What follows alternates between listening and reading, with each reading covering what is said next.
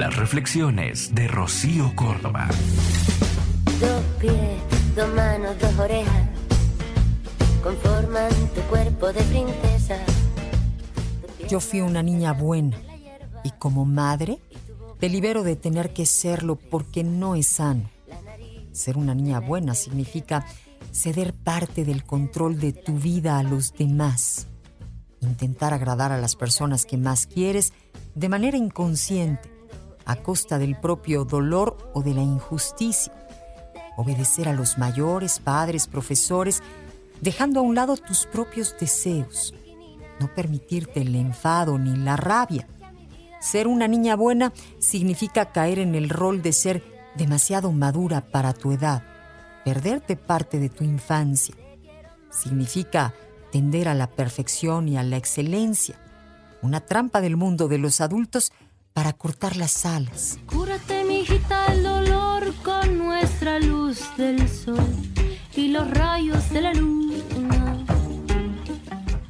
Hija mía, ser una niña buena significa a veces, por desgracia, enfermar. Enfermar para escapar de la prisión de un mundo familiar y escolar que limita la propia creatividad, la libertad y el juego de experimentación de la vida, que pone en una jaula los propios deseos y algunas emociones, bajo el disfraz de que es por tu propio bien. Yo fui una niña buena que sobrevivió. Hoy puedo decir que soy una adulta desobediente y creativa, pero sufrí un buen rato en el camino. Yo dejé de ser una niña buena y ahora soy una adulta feliz que se reafirma cada día.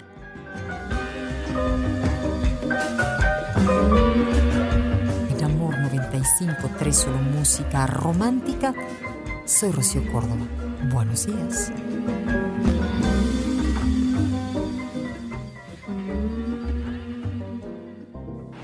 Escúchalas completas en el podcast de Rocío Córdoba. Una mujer como tú.